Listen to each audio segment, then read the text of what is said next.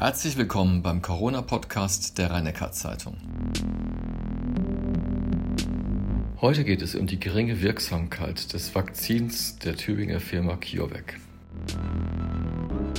Professor Kreuslich, das Vakzin von CureVac kommt jetzt nicht mehr zu spät, es wirkt auch nicht richtig. Welchen Schluss ziehen Sie denn daraus?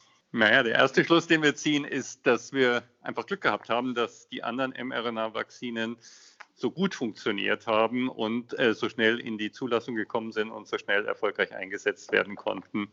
Ähm, es waren ja durchaus letztes Jahr Bedenken, inwieweit diese neuartigen Vakzinen tatsächlich hohe Wirksamkeit haben würden.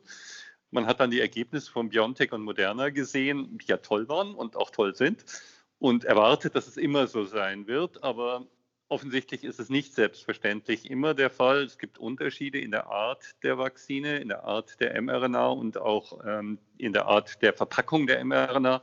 Und vermutlich sind, oder nicht vermutlich, sondern diese Unterschiede haben sicherlich dann auch den Unterschied in der Wirksamkeit verursacht. Aber die Grundaussage, dass wir einfach davon ausgehen können, ja, wenn man das so ähnlich macht, wird es immer toll wirksam sein, die ist dadurch meines Erachtens nicht unerwartet in Frage gestellt. Jetzt greifen ja BioNTech und Moderna auf ein wichtiges Patent einer aus Ungarn stammenden Forscherin namens Katalina Kariko zurück. Meiner Kenntnis nach oder Berichten nach kann CureVac auf dieses Patent nicht zurückgreifen. Hat es damit etwas zu tun, möglicherweise, dass der Wirkstoff nicht so gut wirkt? Wie die Patentfragen geklärt sind zwischen den Firmen, weiß ich schlicht nicht. Aber es ist ähm, auch nach meiner Kenntnis in der Tat so, dass ähm, BioNTech auf ähm, äh, eine modifizierte, also chemisch veränderte Bausteine der mRNA verwendet.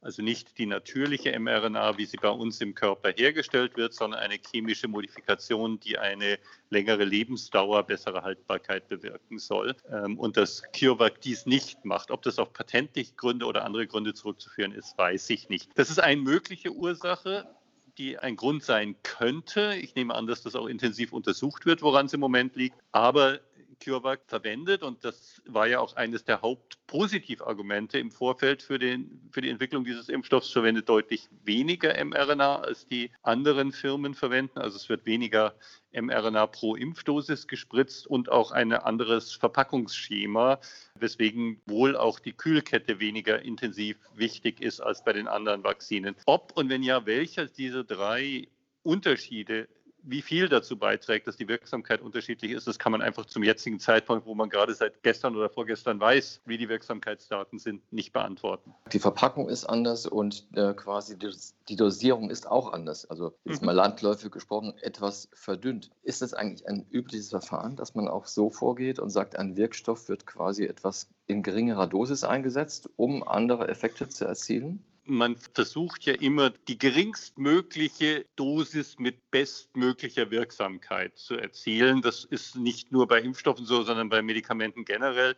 Man gibt ja nicht mehr von einem Wirkstoff, als man braucht, um den Effekt zu erzielen. Zum einen, weil je mehr man gibt, mögliche Nebenwirkungen auch stärker werden. Zum anderen, weil das natürlich auch immer ein Kostenfaktor in der Produktion ist. Weniger ist gegebenenfalls günstiger herstellbar als mehr. Will heißen, CureVac hat in der präklinischen Phase, so wie die anderen Firmen auch, mit Sicherheit Konzentrationsreihen, also unterschiedliche Mengen in unterschiedlichen experimentellen Studien, unter anderem dann auch in Tierversuchen, getestet und hat daraus eine Schlussfolgerung gezogen, wie viel dieser mRNA in ihrer Verpackung in diesem System eine ausreichend oder sehr gute Wirkung zu versprechen scheint. Nun kann man das nicht auf Menschen unmittelbar übertragen. Deswegen macht man ja klinische Studien. Und dabei kommt halt jetzt was anderes raus. Auch das ist jetzt nicht so einmalig für mRNA. Ich erinnere daran, dass mehrere der großen Impfstoffproduzenten ihre Impfstoffprogramme aufgegeben haben, weil eben auch im Verlauf der Studien unzureichende Wirksamkeit gezeigt würde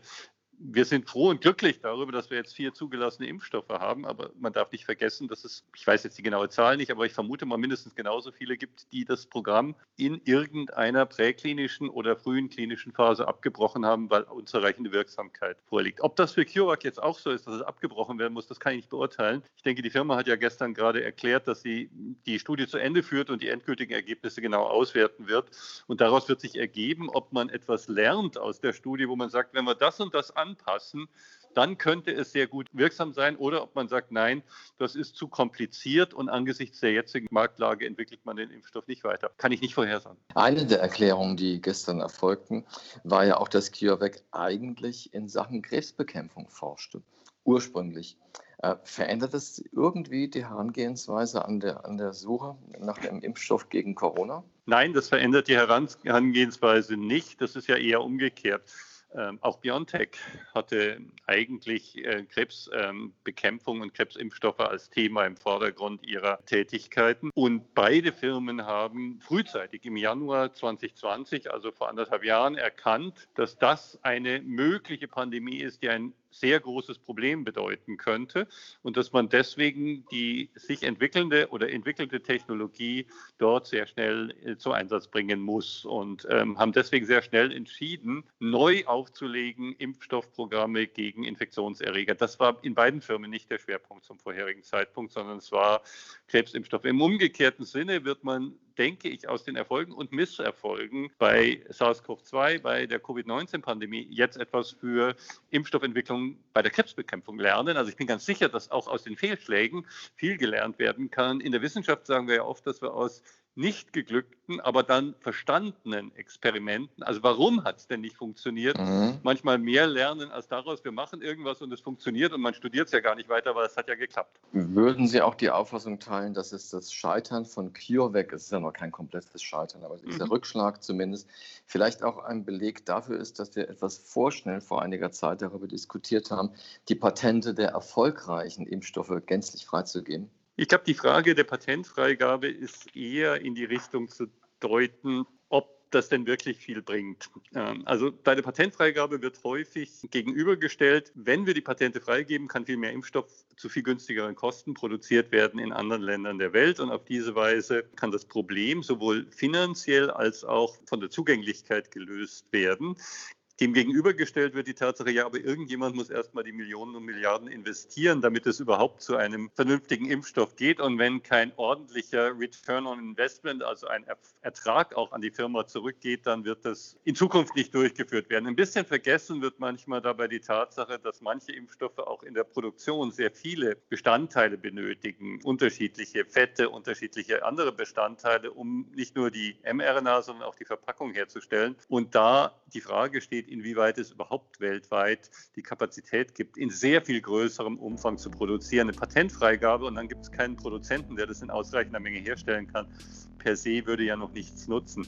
Ich glaube aber nicht, dass man daraus jetzt schließen kann, man muss die Patente besser behalten und dadurch wird man bessere Wirkstoffe erzielen. Den Schluss würde ich nicht ziehen. Dies war die 54. Folge des RNZ Corona Podcasts mit Hans-Georg Reuslich, dem Chefvirologen am Heidelberger Universitätsklinikum. Die nächste Folge hören Sie am kommenden Wochenende.